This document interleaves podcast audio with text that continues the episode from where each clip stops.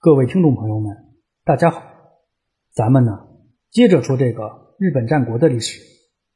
上一回我主要是介绍了自一五二三年开始，后院稳固的北条氏纲开始了针对武藏国的大举入侵。在战事开始之初，北条氏纲一方取得了绝对的优势，几乎是把山谷上山氏给逼到了绝境。为了扭转颓势，山谷上山氏。邀请了山内上山氏、甲斐武田家等实力派一同对抗北条氏纲的入侵。最终呢，在一五二四年的中旬，北条氏纲迫于当时的形势，选择了认怂，随即与山谷上山氏握手言和，并退还了之前侵占的土地。应该说呀，伴随着这双方的和解，关东一带瞬间就和谐了不少。可就在这一切都归于平静后没多久。北条氏纲突然又撕毁了合约。在一五二五年初，北条氏纲再次针对山谷上山氏发起了新的进攻。别的不说呀，北条氏纲这一背信弃义的举动，直接就引发了众怒，包括山内上山氏、古河公方家、加肥武田家、小宫公方在内的各股势力，就此结成了一张针对北条家的半包围网。在这唯一需要强调的是啊。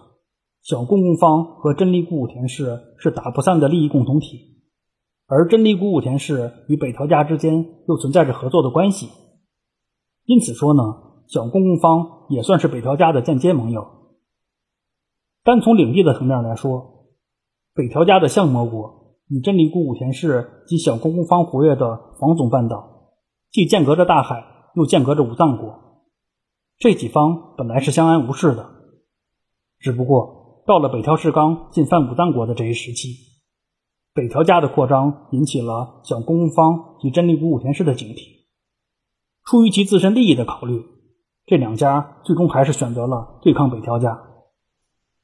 说到这儿啊，还得说句闲话：不管是在日本战国时代，还是在别的时间节点，这个世上可能并没有真正无价的朋友。貌似所有的朋友和所有的自身利益都是有价值的。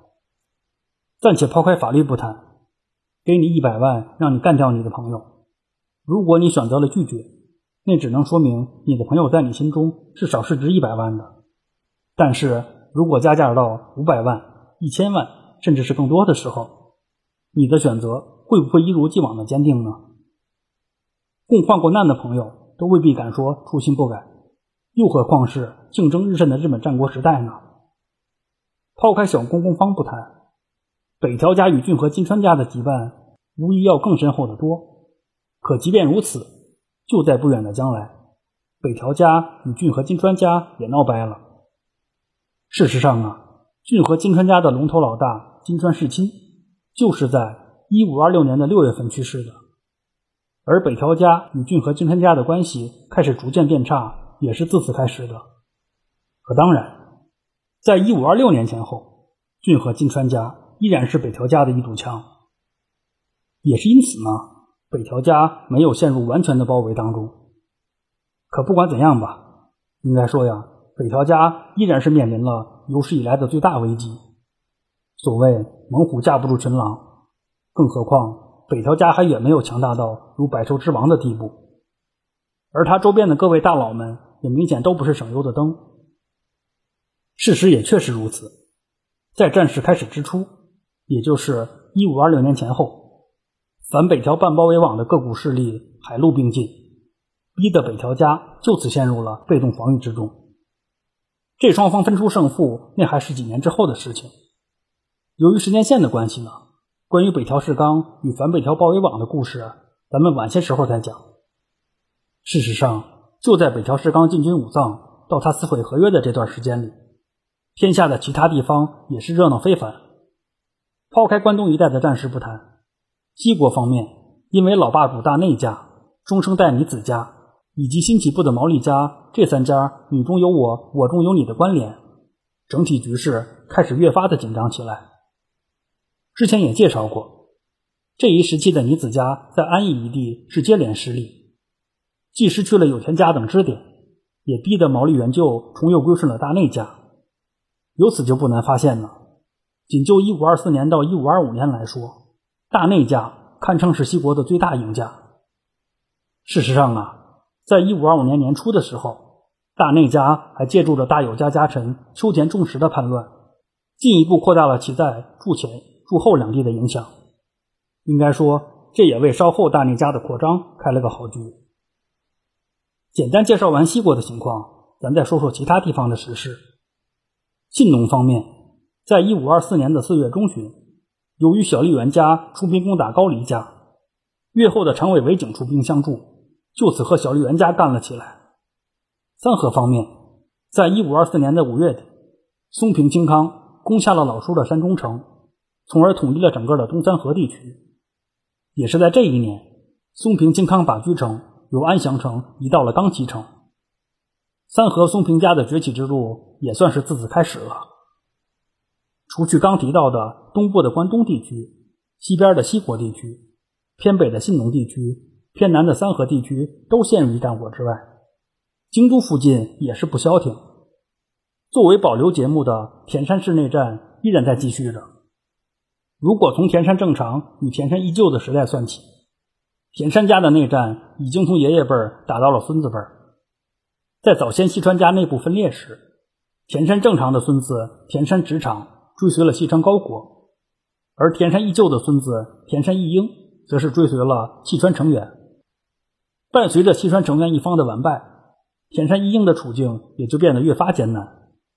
而获得了西川高国支持的田山直长，则是恰恰相反。就在一五二四年的十二月份，田山直长与田山义英在人王山一带火拼了一场，最终呢，田山义英败于田山直长之手，不得不跑去了基伊国避难。田山家的内战刚刚有了个暂时性的收场。转过年来的五月中下旬，实际上两分了晋江国的六角家和前景家也打了起来。先是由六角家入侵了前景家的小古城，为了抵御六角家的进犯，前景家的当家前景亮正接回了北晋江名义上的守护京吉高清。到了七月中旬的时候，前景亮正又把伊城谷昭仓氏也拉来支援，可最终呢，前景家还是败于六角家之手。前景亮正及京吉高兴等人也不得不逃到美浓一带去避难。虽说这一次前景亮正是暂时的战败了，可是必须得说呀，不管是前景江的当家人前景亮正，还是六角家的当家人六角定赖，这二位可都不是等闲之辈。六角定赖坐拥晋江南部，应该说正是在六角定赖的执掌之下，六角家才可以发展到全盛时期。而前景亮正则是控制着北晋江一带，正是在他的统治之下，前景家也从此走上了战国大名之路。关于这二位的故事，后边还会专门去讲，在这儿呢就不多说了。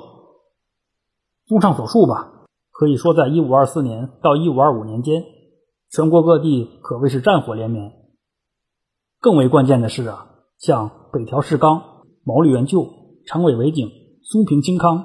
六角定赖、前景亮正这样能够独当一面的存在，都已经悄然的成为了历史舞台上的主角。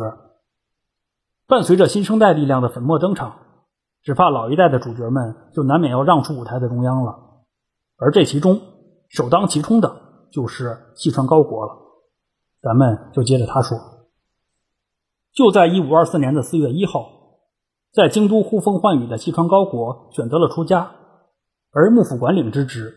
也由他的儿子细川直国来接任。算起来呀，此时的细川高国应该是在四十一岁上下，可谓正是处在了政治生涯的黄金时期。对于细川高国突然出家的原因，在这儿还得多说两句。在日本的传统文化中，始自于平安时代，一直都有所谓“恶年”的说法。实际上啊，这种文化也是流传至今。简单说呢。这个所谓的恶年，就是指一生当中最容易遇到灾难、需要谨言慎行的特殊时期，有点类似于咱们国家的本命年。在日本的传统文化中，恶年是以虚岁来界定的。对于日本女性来说呢，十九岁、三十三岁、三十七岁是三个关键节点；对于日本男性来说，二十五岁、四十二岁、六十一岁。是三个关键节点。而这其中，女性的三十三岁以及男性的四十二岁更是重中之重。除了在这两个年龄上需要特别谨慎以外，在此之前的一年以及在此之后的一年也是非常的重要。就以男性为例，四十二岁被称为本恶，四十一岁被称为前恶，四十三岁则被称为后恶。按照日本的习俗，一般到了这一时期，当事人就要到神社或是寺庙之类的场所去祈求平安。由此就不难发现呢，细川高国对于恶年之说也是极其重视的。抛开封建迷信不提，换个角度来说呢？细川高国的所作所为，与古代帝王们追求长生之术的举动，也是有着异曲同工之妙的。说白了呀，就是他想好好活着，他想继续延续他的政治抱负。可以说，在足利义才、大内义兴、细川高国这个男子天团中，细川高国无疑是投入最少却收益最多的一个。从他逐步挤走大内义兴、赶走足利义才的历程来看，偏安一隅。并不是他的追求所在。换句话说呢，细川高国是一个有野心、有能力又有机会的人。或许在他的心中，早就有了未来的发展方略，只不过碍于恶年之困，细川高国不得不加倍的谨慎行事。或许在他的心中，最大或是唯一的恐惧，就是来自于命运的无常了。不管怎样吧，身处前恶之年的细川高国。做出了能力范围内最为虔诚的姿态，也不知道啊，天照大神对此是作何感想？说到这儿呢，还得插句闲话，有说法认为啊，所谓恶年的概念，其实是出自于中国的阴阳五行学说。如果这个出处属实的话，也保不齐天照大神在理解上会存在些偏差。之所以开了这样一个玩笑，是因为从事后的发展来看。纵使西川高国如此的小心，他还是没能躲过恶年所带来的灾祸。前边刚说，就在一五二五年的四月一号，细川高国让位给儿子细川直国。此后过了大概半年多，准确的说是一五二五年的十月二十三号，细川高国的儿子细川直国就暴毙而亡了。不管具体原因为何吧，联想到所谓的恶年之说。这种巧合难免会让人浮想联翩，啊，当然，咱们这个节目不是怪力乱神的小说，咱们还是把注意力放到细川高国的身上。伴随着细川直国之死，幕府内部连带着就出现了动荡。更为关键的是啊，细川高国的家臣们也开始出现了对立的情况，而这其中以细川一贤与香西元盛的对立最为关键。细川一贤。是点救细川家的当家，因为他爹是出自于野州西川家，因此说他与西川高国既是上下属关系，也是从兄弟。而湘西元盛本是出身于丹波国的波多野家，说起来这也算是个在国内比较知名的日本姓氏了啊。到后来呢，湘西元盛才奉命去继承了湘西家，在西川高国巩固政权的过程中。这个湘西元盛也是功臣之一。作为细川高国手下的两大重臣，细川一贤与湘西元盛本就有些私怨。伴随着双方隔阂的不断加深，最终发展到了非要你死我活的境地。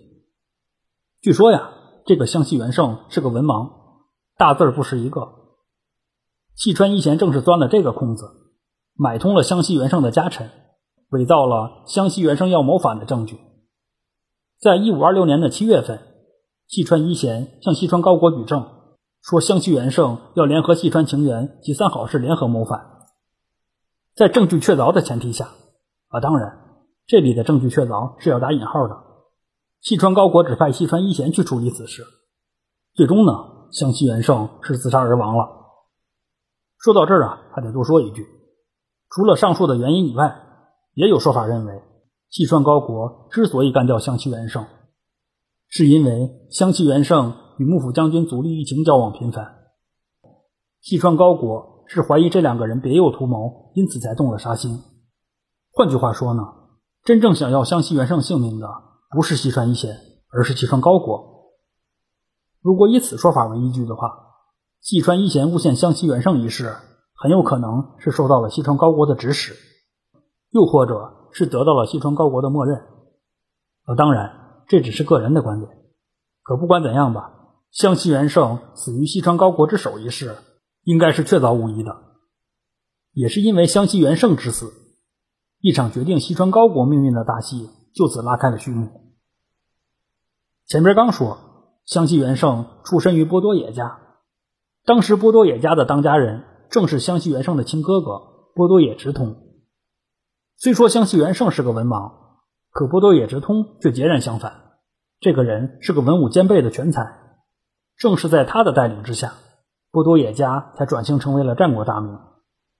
也是因此呢，波多野直通被看作是波多野家的中兴之主。虽然说呀，这些都还是后话，可是能在日本战国时代挑门立户的，至少其个人能力是毋庸置疑的。因此说呢，细川高国惹了一个并不好惹的人。除了波多野直通以外，湘西元盛还有一个兄弟叫刘本贤治，这个人也算是细川高国手下的得力武将之一。正是基于湘西元盛的冤死，波多野直通与刘本贤治决意联手造反。这哥俩先是驱逐了丹波国内忠于细川高国的势力，随即就在丹波国举兵起事。说到这儿啊，还得多说一句，正是自此开始呢。波多野家开始走上了战国大名之路啊！咱说回来，以西川高国当时的实力来说呢，波多野兄弟的叛乱并不足以致命。可关键是啊，波多野兄弟并不是两个人在战斗。在一五二六年前后，虽说西川高国的政权已经是相当稳定了，可毕竟啊，西川高国的宿敌还在。细川成员之子细川晴元就一直在韬光养晦，静候时机。在这唯一需要强调的是啊，这一年细川晴元只有十三岁左右，很明显他并不足以匹敌细川高国。真正让细川晴元有机会与细川高国一争高下的，其实是他的重臣三好元长。就在细川高国政权内部发生一系列变故之后，三好元长敏锐地发现了机会，一个足以击败细川高国的机会。时间关系呢？本回就先讲到这里，咱下回接着这个三好元长说。还有几天呢，就是农历新年了，在这儿给各位听众提前拜个年，祝大家身体健康，全家和美，心想事成，大吉大利。另外呢，也是因为过年的缘故，本月的更新就到此结束了。二月份开始继续每周一更新，敬请喜欢节目的朋友们知悉了。最后还是老一套，感兴趣的。可以微博关注“闲着没事做自己”，天然话音，我会同步更新相关的节目资讯。谢谢您的收听。